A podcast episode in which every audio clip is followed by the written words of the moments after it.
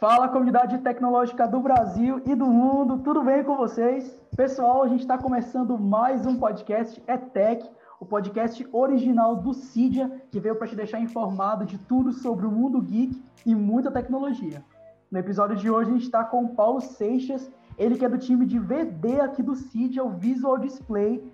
A gente vai fazer um bate-papo super legal sobre a linha do tempo da evolução da TV, a participação do Cydia nesse processo. Tem muita surpresa bacana. E claro, a gente vai abrir uma discussão muito bacana sobre a morte da TV. Então, se prepara, porque agora está começando o teu podcast É Tech.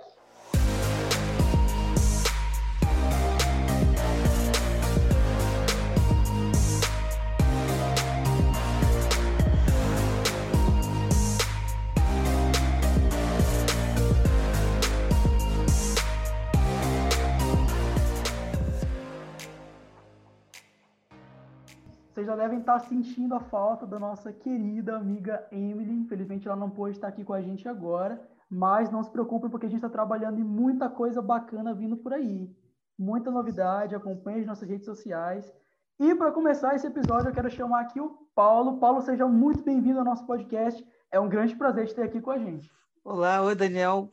Bom dia, boa tarde, boa noite, pessoal aí do mundo inteiro, do Brasil inteiro. Quero agradecer muito a oportunidade de estar participando aí é, de mais um momento histórico do CIDIA, né? Eu já participei desde o início e agora a gente vai ter a oportunidade de falar sobre as coisas boas que a gente construiu aqui ao longo desses 16 anos, né? E tudo que a gente fez aqui dentro do, do CIDIA, no coração da Amazônia. Nossa, 16 anos é, não é para qualquer um, né? Muito bacana você falar sobre isso.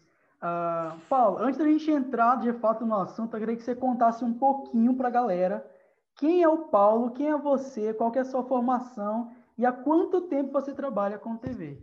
Ah, legal. É, a, a, minha história de vida e profissional se confunde com a história do Cidia é, ao longo desse, desse tempo que o Cidia é, é, está aqui.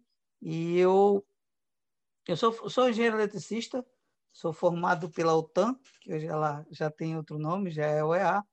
É, já tinha formado como técnico em eletrônica e mais recentemente fiz especializações em desenvolvimento de novos produtos e gestão de inovação. Né? Hoje eu sou aluno de mestrado, espero concluir até o, o ano que vem, que as coisas por conta da pandemia elas foram acabaram sendo postergadas. Né? Eu trabalho com, com TV há 16 anos. Antes disso, eu tive experiências em trabalhar com as placas. Antes dos institutos chegarem, eu o que a gente tinha de bom no mercado eram as fábricas, né?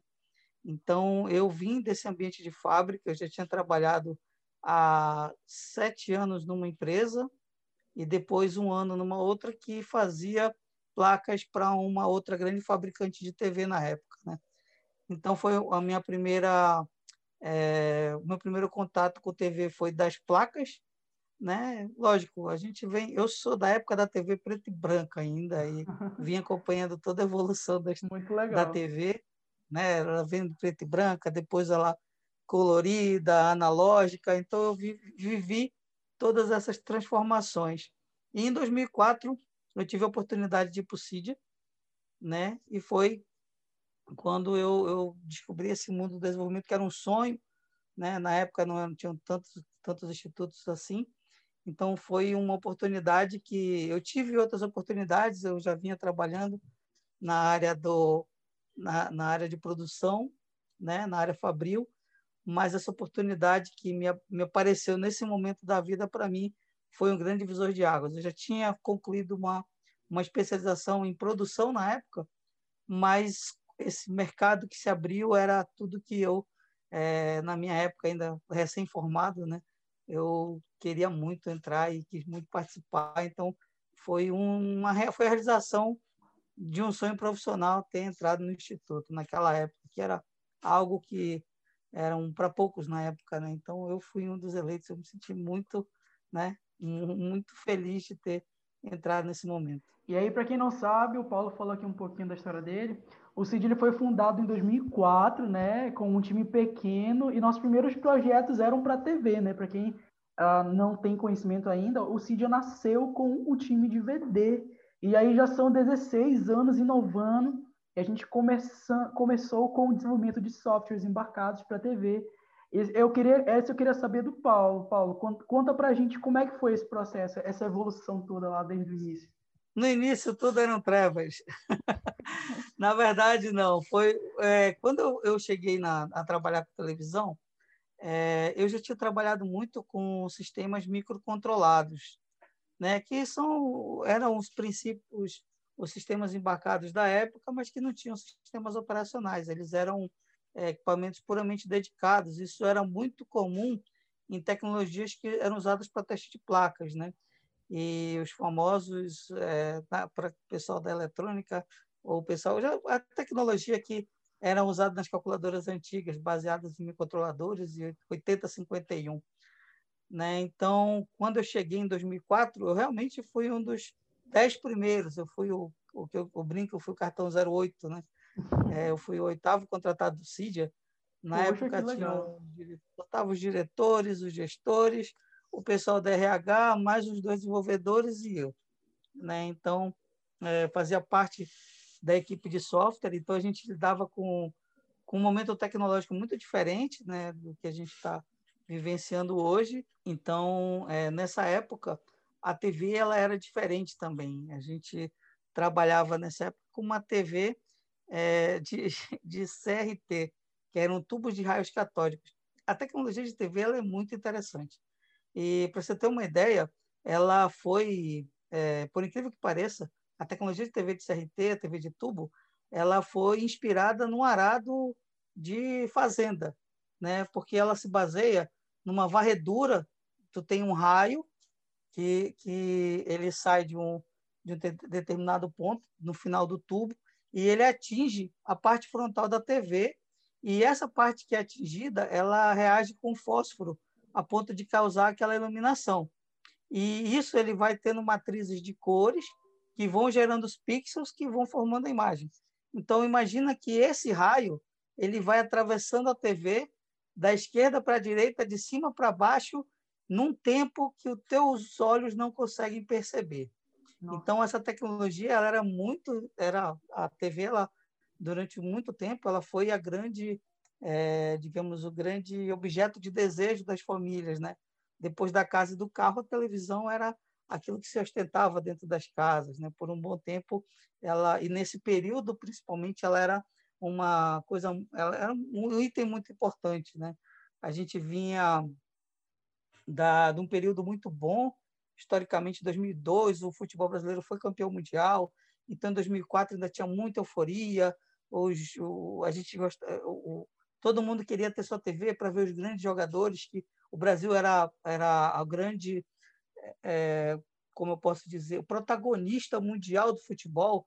Nós éramos novamente os grandes, é, é, é, os grandes, os reis do futebol na época, né? Novamente. Então isso daí influenciava muito em TVs. Então o produto de TV era muito comprado. As pessoas queriam assistir os seus grandes craques, onde eles estavam jogando.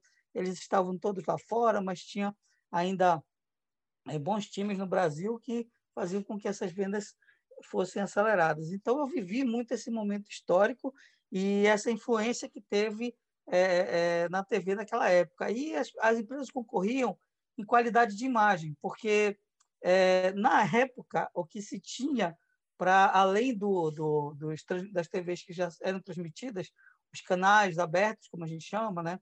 É, onde tem a Globo, o SBT e outras grandes grandes é, transmissoras, a gente é única, as únicas fontes que nós tínhamos na época, além delas, eram os videocassetes que estavam entrando em declínio e já estavam aparecendo ali os DVDs, que por muito tempo e por muitos anos foram uma grande fonte de, de mídia e os Blu-rays, né? Blu-ray, então... né? Nem lembrava mais do Blu-ray. pois é. O, o videocassete, ele ainda era puramente analógico, a comunicação dele com a TV era pura, puramente analógica. Ele usava, vocês não sei, vocês não devem ser dessa época, não devem lembrar, tinha um cabinho de RF que se comunicava junto com a TV, então ele, ele passava como se fosse um canal de TV. Você escolhia se ia ser no canal 2 ou 3, é, dependendo do, do, do, da, da, saída lá do receptor, né, do transmissor do videocassete, e você recebia isso na TV como se fosse um canal que tivesse ali na tua agenda. Então você selecionava o canal, entrava no canal do videocassete e conseguia assistir o seu, seu VHS. Mas aí veio o DVD com uma proposta diferente e foi durante é, eu acho que esse ano o, o videocassete já estava caindo mesmo muito mais, já estava deixando de ser produzido e o DVD era o grande protagonista, né? Então, era uma época das locadoras, era uma época dos, dos videogames, a gente estava vivendo o período ali de, do, do PS3, PS2, PS3, que é uma nova geração de videogames, então isso daí era, era uma febre, né? Mas ainda todas as conexões eram feitas através daqueles cabinhos é, que tinha o vídeo, era o cabelo amarelinho, o branco ah, e o vermelho. Nossa, muita Quem dor nunca, de cabeça né? aquele carro, que não funcionava, e pegava um papelzinho, colocava assim para ele levantar. Exatamente. E quem nunca colocou aquele bombril ali na, na antena da TV, então, para melhorar a sua conexão, né? pois é, então eu sou dessa época, né? Então eu vivi essas, essas transformações e esse monte de equipamento que surgia para que a gente pudesse ter uma, as mídias ali é, é para a TV. Né? E também tinha os home theaters também, né? os home theaters que você é, também tinha uma evolução no som para que você pudesse ter a experiência de cinema em casa. Né? Então a TV ela tinha que, nessa época, ela tinha que é, aceitar todos esses dispositivos externos que geravam fontes de mídia, né? tocadores de mídia, porque ela mesma não tinha essa capacidade de reproduzir uma mídia. Ela basicamente ela era passiva com relação a isso, né? ela recebia uma mídia e simplesmente é, exibia, né? Então ela tinha essa essa importância dentro da tua casa.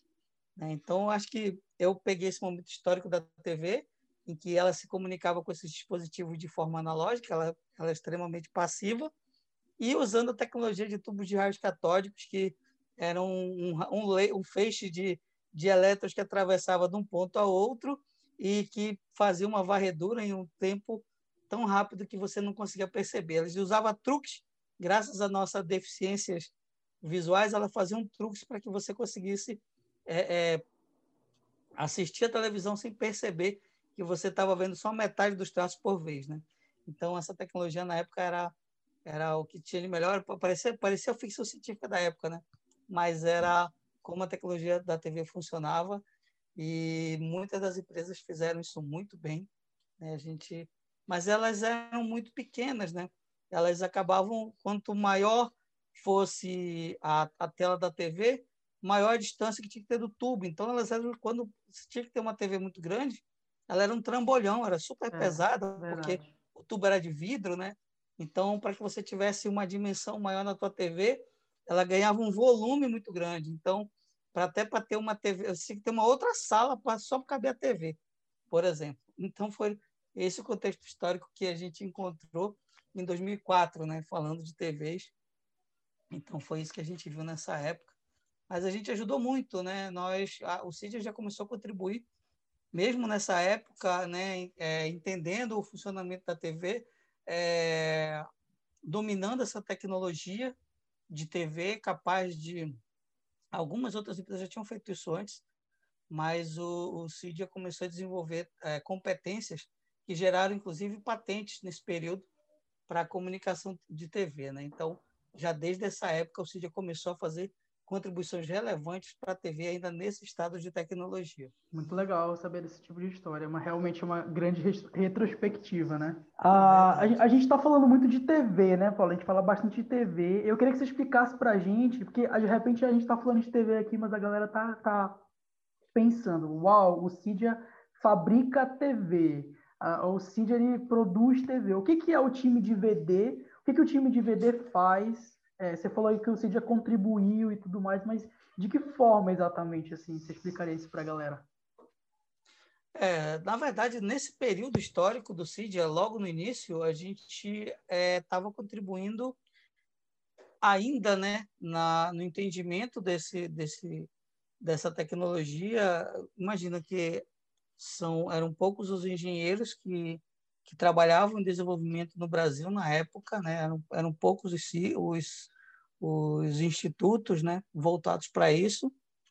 e voltados para é, imagina em Manaus, né? Então ela começou a desenvolver determinadas competências para que fosse para que você primeiro, depois de desenvolver competência, começasse a contribuir com projetos e com soluções, né? Então, é, uma vez que esse, esse trabalho foi feito de entendimento e de é, transferência tecnológica para que o CIDIA começasse a ser ter competência a criar ideias, modificar e, e propor soluções, levou um tempo e depois depois disso o CIDIA começou a criar projetos que na época eram customizações para clientes é, de determinadas é, características de OSD, né, que seriam o, menu da TV, né, a gente começou trabalhando muito nisso.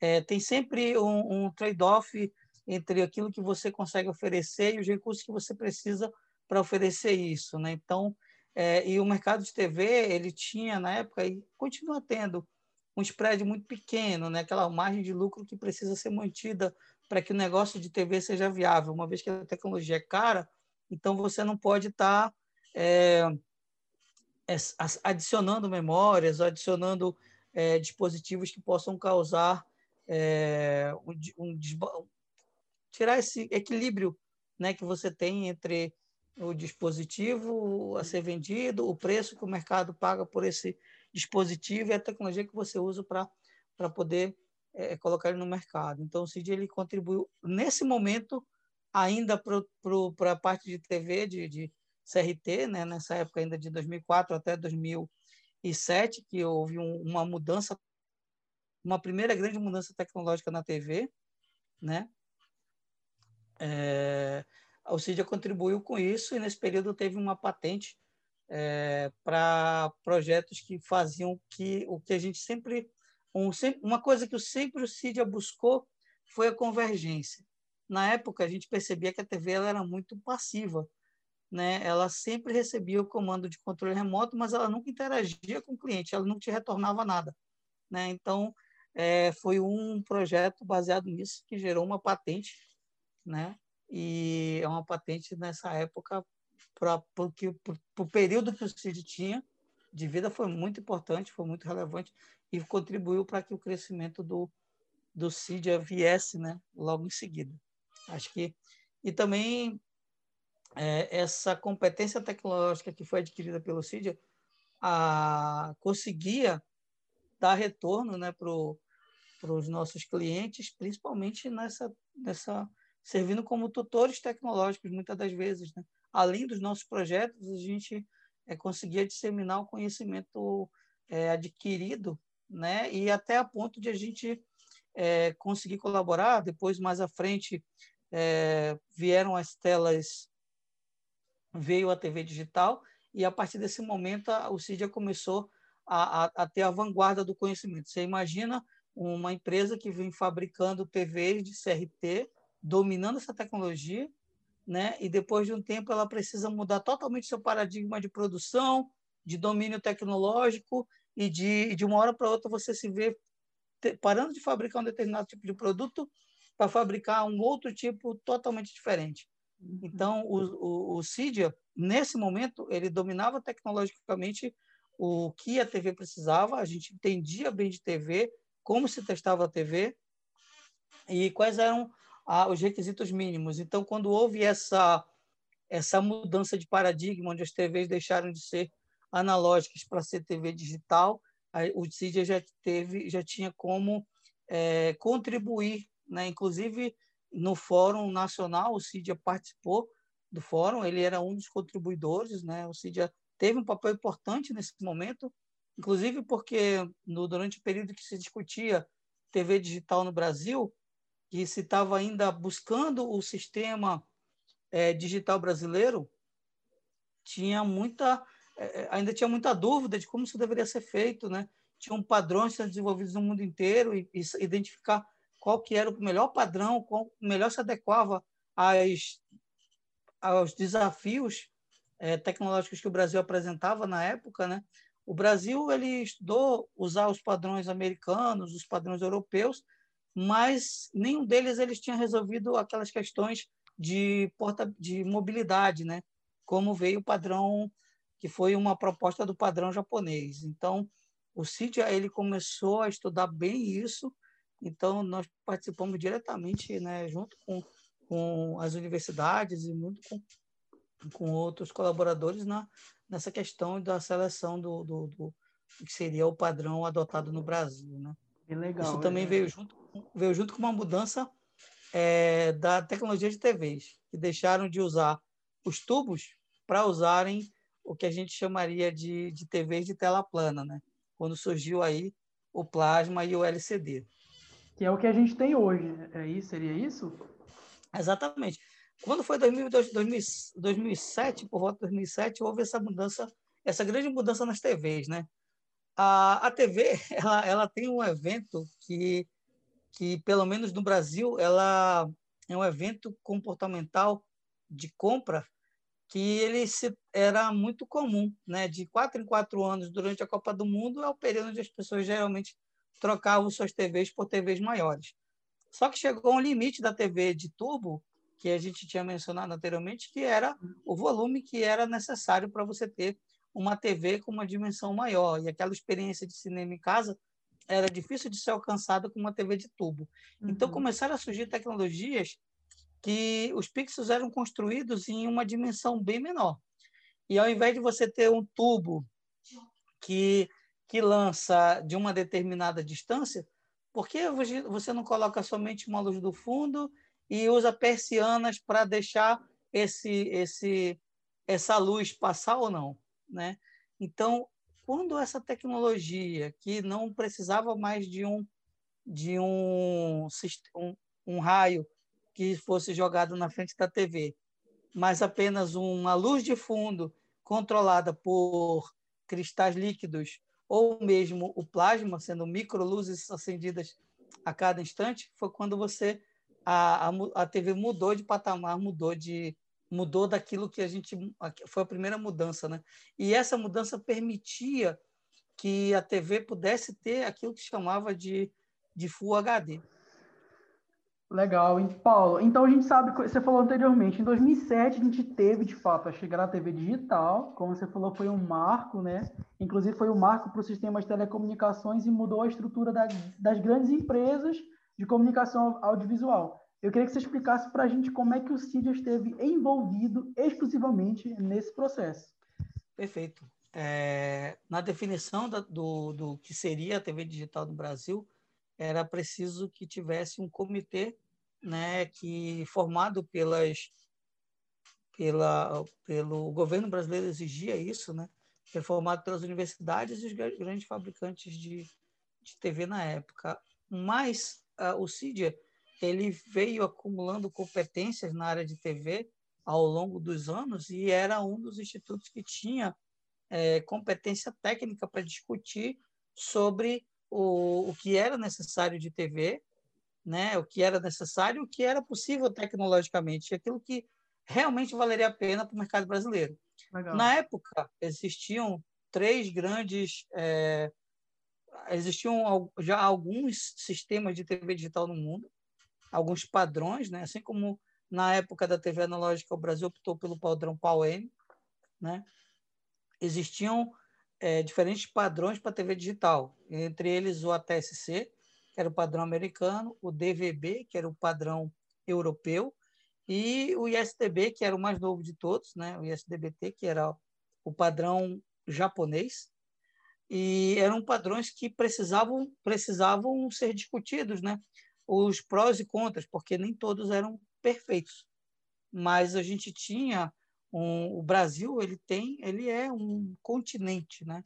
Então, a, a, a, essa necessidade de cobrir uma área tão grande, essa necessidade de ter mobilidade, porque as pessoas transitam muito, né? Então, um país é continental, então você precisa transpor grandes distâncias, você precisa estar tá sempre em trânsito, né?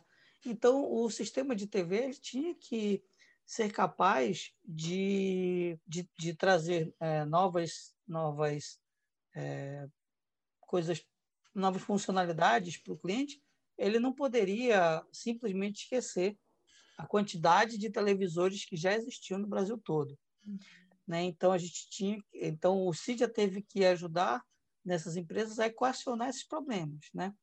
É, foi um período onde a gente estava muito próximo de construir aquilo que seria o equipamento responsável pela é, como posso dizer?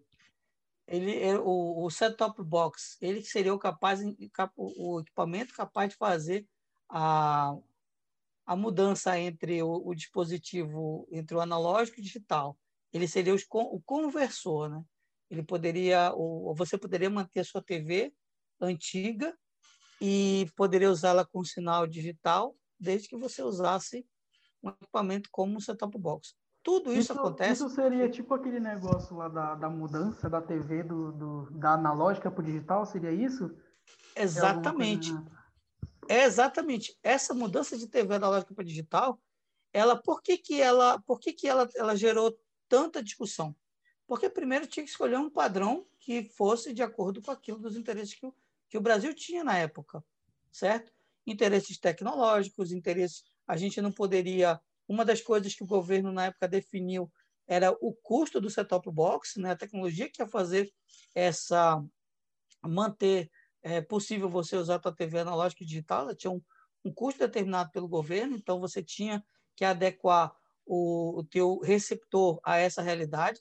Ele tinha que ter características de é, é, não só mais, não só como a TV antigamente era, que ela só recebia, ela tinha que ter um canal de retorno. Uhum. Então a TV ela precisava ter isso e ela precisava ter o middleware para interatividade, né? Então a o Cydia ele precisou entender o negócio antigo de TV, como transformar esse negócio antigo de TV tecnologicamente, ele abraçar o novo. Então o seu top box ele tinha que ter essa possibilidade de, de interpretar o sinal de TV digital, converter ele novamente para que as TVs analógicas pudessem reproduzir esse mesmo esse mesmo sinal, né? Tinha que identificar aquilo que era importante para essas novas tecnologias de TV que estavam surgindo na época, como LCD e plasma. Quando LCD e plasma foram chegaram ao, ao Brasil, eles ainda não tinham uma fonte de, de, de vídeo né, que tivesse alta resolução. Então você tinha a impressão que estava comprando um aparelho ruim, porque a imagem formada na tela era para uma tela de alta resolução com um vídeo de baixa resolução. Então, aquelas, aqueles problemas de, de baixa resolução numa TV pequena, você não percebe numa tela pequena, mas numa tela grande, esse problema salta aos olhos. Né? Então, a gente tinha que entender isso tudo. O Cid ele, ele colaborou, então, entendendo que a gente precisava ter recursos para atender as novas tecnologias, recursos para que atendessem as, é, não abrissem mão das tecnologias antigas e o interesse do governo também, ou do Brasil, né, junto com as outras universidades, em que isso aí fosse de baixo custo. Então, para você ter uma ideia, o, o padrão que ganhou, ele ganhou porque ele apresentava características técnicas que facilitavam a questão de mobilidade e também eles abriram mão dos royalties. Né? Na época, isso foi muito bom para que o padrão, foi o que foi determinante para a escolha do padrão, é, o ISTBT, né? foi o padrão japonês. Então, uma vez tendo isso, o CIDIA teve que rapidamente identificar como isso ia para a TV. E aí a gente participou do lançamento da primeira TV que tinha já pronta para TV digital é, o que a grande, a, grande, a grande sacada foi, ao invés de produzir um set-top box, já ajudar na construção da TV em si. Isso foi em que ano, Paulo? Isso foi na época de 2007. Ah, beleza. Né?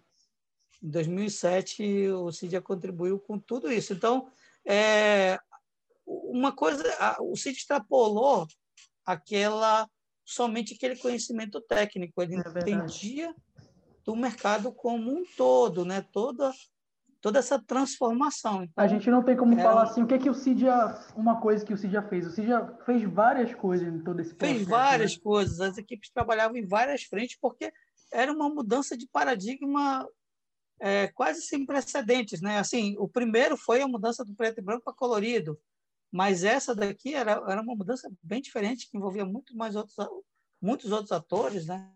Então, foi uma coisa que realmente foi um, uma coisa bem relevante que você já fez né, nesse período e foi o que deu uma projeção para o muito grande durante esse, esses anos. Né? Isso foi muito em 2007. Legal. Muito legal. Aí você está falando de, a gente está falando de diversas mudanças que ocorreram. Eu tenho certeza que não não para por aí, com certeza ainda tem muita mudança vindo por aí. E ao longo desses anos muita coisa aconteceu, muita coisa mudou. Inclusive, a gente teve o surgimento de TV 3D, Smart TV e as TVs Ultra HD 4K e 8K, fora os aplicativos, né? toda essa evolução que está focada apenas na, na, experiência. Você acha que essa evolução está focada só na experiência do usuário ou também está relacionada à internet?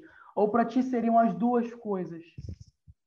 Olha, eu vou te responder isso com uma outra coisa bem interessante. Eu te falei no início que a TV sempre foi a queridinha da casa das pessoas, certo? Isso. Só que a partir de 2008 teve uma mudança tecnológica que influenciou praticamente tudo que a gente vive hoje, né? Que foi o advento do, dos celulares smart, né? Quando o, o, os, os, celulares surgiram, a gente começou a ver, a ver que alguns produtos pararam de fazer sentido na nossa vida, né? Então a TV ela começou a ter que se esforçar mais para conseguir continuar sendo a grande vedete, né? Então ela começou a ter que procurar outras formas a se recolocar nesse mercado, né? A se recolocar nessa nova realidade e identificar qual era a vocação dela. Então a TV, ela primeiro identificou que a primeira vocação dela era trazer a experiência do cinema para casa, né? Então tudo que se que você tinha é, em, em fontes de mídia, em é, até mesmo o, o, conteúdo de TV ele era ele não tinha conteúdos on demand né? Então era você aliás era on demand mas era aquilo era muito físico né? Você era. ia na locadora alugava tinha teu, que alugar isso é, era, tinha que alugar. muito, né? tinha que reservar né? Reservar ir lá pegar trazer devolver. Então era a logística era muito difícil né? Para a TV e aí depois ela começou a sofrer com pirataria, então é, esse mercado de pirataria ele influenciou também nas TVs. A, a, o 3D ele foi uma, é, uma tentativa de, de diminuir essa questão de você não conseguiria mais gravar um vídeo pirata, teria que reproduzir ele, ele na fonte, né? Então vieram tecnologias que tentavam manter o negócio de TV ainda muito ainda mais relevante. Só que como eu te falei, depois que veio o celular, o comportamento dos usuários mudaram, né? Porque o celular no início ele só se comunicava com a internet. Só que depois de um tempo, ele foi começando a se tornar a grande fonte de mídia das pessoas, né? Então hoje em dia você não consome, você não consome, você não está mais esperando a programação da TV, você não está mais sob o domínio da programação da TV na minha época de infância e adolescência, é, a gente quando não tinha, não queria assistir um filme na locadora, quando não tinha na locadora, a gente esperava ele ser lançado na tela quente, né? Esperava o dia que ia ser lançado. Então, tinha um grande apelo, né? As TVs eram quem reproduzia primeiro os filmes e depois as locadoras, né? E de repente os celulares começaram e essa mudança, ela começou a vir na época do final do, dos anos 2000, né? Ele começou a ter ali em 2008, quando os celulares, os smarts começaram a, a ser vendidos, a aumentar a quantidade, veio. Então, eles começaram a ficar mais inteligentes e começaram a, a afetar o mercado de TV. Né? Então, primeiro houve uma tentativa de, de luta, né? de se estranharem ali, para tentar manter ainda, como sempre, o, o, grande desejo ainda das pessoas, a gente ter TV mas depois ela começou a tentar é, convergir. Né? Ela parece agora estar tá mais focada em, em, em conversar com, com, com os outros dispositivos. Né? Então, todas essas, essas tecnologias que surgiram, é, o 3D, já foram necessidades geradas por conta dos, dos outros dispositivos que vinham surgindo na época. Hoje em dia, você não vê mais o DVD sendo vendido, você não é, vê mais o Blu-ray. É porque simplesmente eles perderam a sua é, a sua razão de ser, que serão as grandes centrais de mídia, né? Uhum. Então, isso daí foi uma coisa que veio transformando o mercado de TV e principalmente por conta dos nossos hábitos de consumo de mídia, né? A gente parou de consumir mídia como se consumia um tempo atrás. A gente parava no fim da TV para assistir a novela ou parava para no horário que era determinado pela grade do, do nosso do broadcast, né? Do, do, dos broadcasters, na verdade. E agora não. Agora isso tudo mudou, né? Isso tudo mudou. A, essa realidade de consumo de mídia pelos telespectadores, ela foi influenciada diretamente pelos celulares. Cada pessoa vê o que quer na hora que bem entende, né? E é da forma que ela achar mais conveniente. Muito legal, Paulo, você falar sobre isso com a gente. E aí eu te pergunto, Paulo, além da TV digital, que como a gente falou anteriormente, foi um grande processo, a gente não tem como dizer assim que ah, o Cid fez só uma coisa, o Cid fez muita coisa. E além da TV digital, eu queria saber de ti quais foram os outros grandes projetos que o Cid trabalhou em prol da TV aqui no Brasil. Eu acredito que, com certeza, uh, o Ginga, que é o middleware da TV, ele, ele vem passando por transformações e desde o início o Cid vem contribuindo com projetos na área do Ginga, né? É, trabalhando no, no middleware, né? Nas adequações e alterações que, que o Ginga vem sofrendo. Então, hoje a equipe do Cid é, é a grande responsável pelo Ginga, né? É, então, tudo, tudo que vem, os perfis que vão sendo desenvolvidos, é, é, o Ginga, ele é o middleware das TVs digitais, né? E o Ginga, ele é puramente brasileiro. Ele é uma demanda do Brasil, né? Então, você não vê o Ginga em outras TVs, ele tem até adoção em alguns países, né, do nosso Ginga, adotaram nosso modelo de middleware, mas ele é uma, uma coisa é, dedicada ao, ao mercado brasileiro. Então, hoje o Cydia tem a competência do Ginga, né? Além de muitas outras competências de TV. Então, o projeto, o projeto do Ginga é um dos mais importantes, mas hoje, como você vem vendo, a TV ela vai sofrendo transformações, né? Então, o Cydia, por um tempo, auxiliou no, no, na, no desenvolvimento de de aplicativos que começavam a possibilitar o uso de novas tecnologias. Uma coisa muito importante que aconteceu, por exemplo, foi no lançamento de TVs de ultra, que a gente chama as UHDs, né, o 4K. O CID teve um papel importante né, no, no, no, no, que, no que se pode falar com relação aos aplicativos que testavam é, essa nova tecnologia ou possibilitaram fazer o uso. Você sabe que a Copa do Mundo agora ela foi, ela teve um, um aplicativo capaz de é, você assistir os jogos nessa tecnologia de 4K. Né? Então isso foi um esforço que o Cydia conseguiu, como eu te falei, né? o, o Cydia acumulou ao longo de 10 é, do, ao longo desses 16 anos, muita competência com relação à questão da TV, né? Então, ele hoje ele é uma referência no com relação a isso, a plataforma. A, a, hoje a TV ela tem a, a parte nativa, a parte dos aplicativos, né? E em tudo isso o CIDIA tem tem competência e vem desenvolvendo trabalhos que são extremamente relevantes nisso. Então, o Ginga, é, esses aplicativos de para viabilizar o teste de determinadas tecnologias também foram coisas que o Cidia veio fazendo e fez que são relevantes para o mercado de TV e que é, nos dá grande orgulho porque são tecnologias que vêm para o mercado nacional e que a gente consegue é, tornar possível né, é, isso ser realmente utilizado aqui no Brasil. E é bem por aí mesmo. A gente está vendo também as gigantes de streaming, né?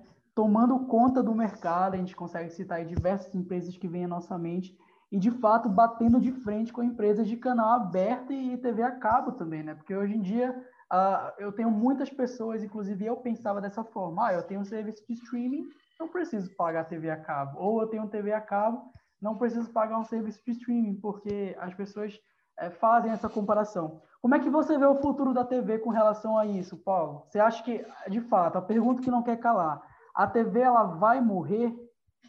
O que eu posso dizer é o seguinte: A tecnologia, ela, ela, de um certo ponto, ela tem um apelo cultural.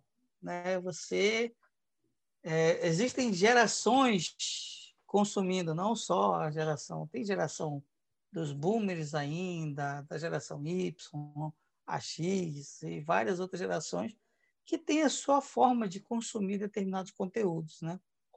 É, tem pessoas que ainda ouvem rádio AM, tem pessoas que ouvem rádio FM, tem pessoas, ou seja, ainda sempre vai haver demanda para um determinado tipo de tecnologia enquanto ela estiver disponível, né?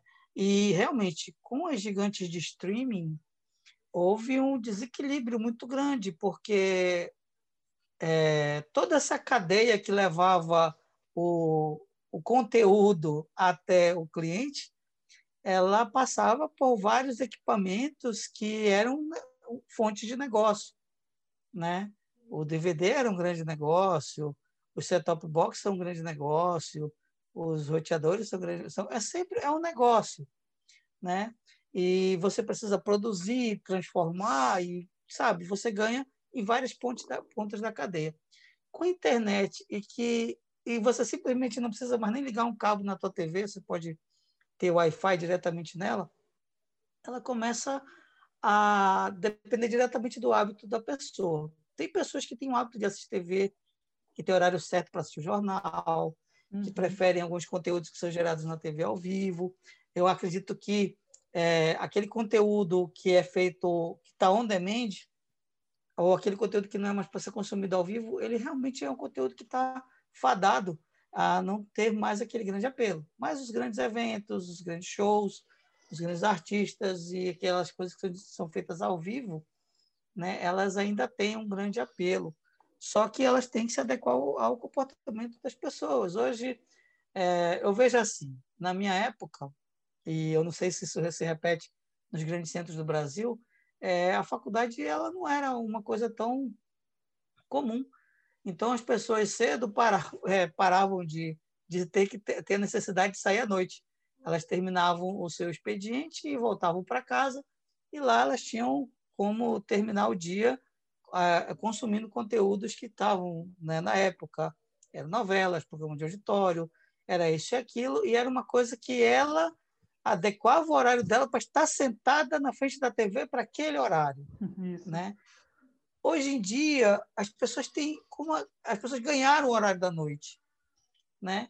Elas ganharam esse horário, elas têm que ir para a faculdade, né? Elas têm é, as, a, a, toda, toda mudança comportamental, inclusive do lado das, das meninas que estão trabalhando mais, é, então estão tendo mais acesso, mais hora, um horário a mais para terminar seus estudos, e os estudos eles não terminam mais só na faculdade. Então, imagina, a pessoa já definia a carreira dela aos 18 anos, praticamente, né?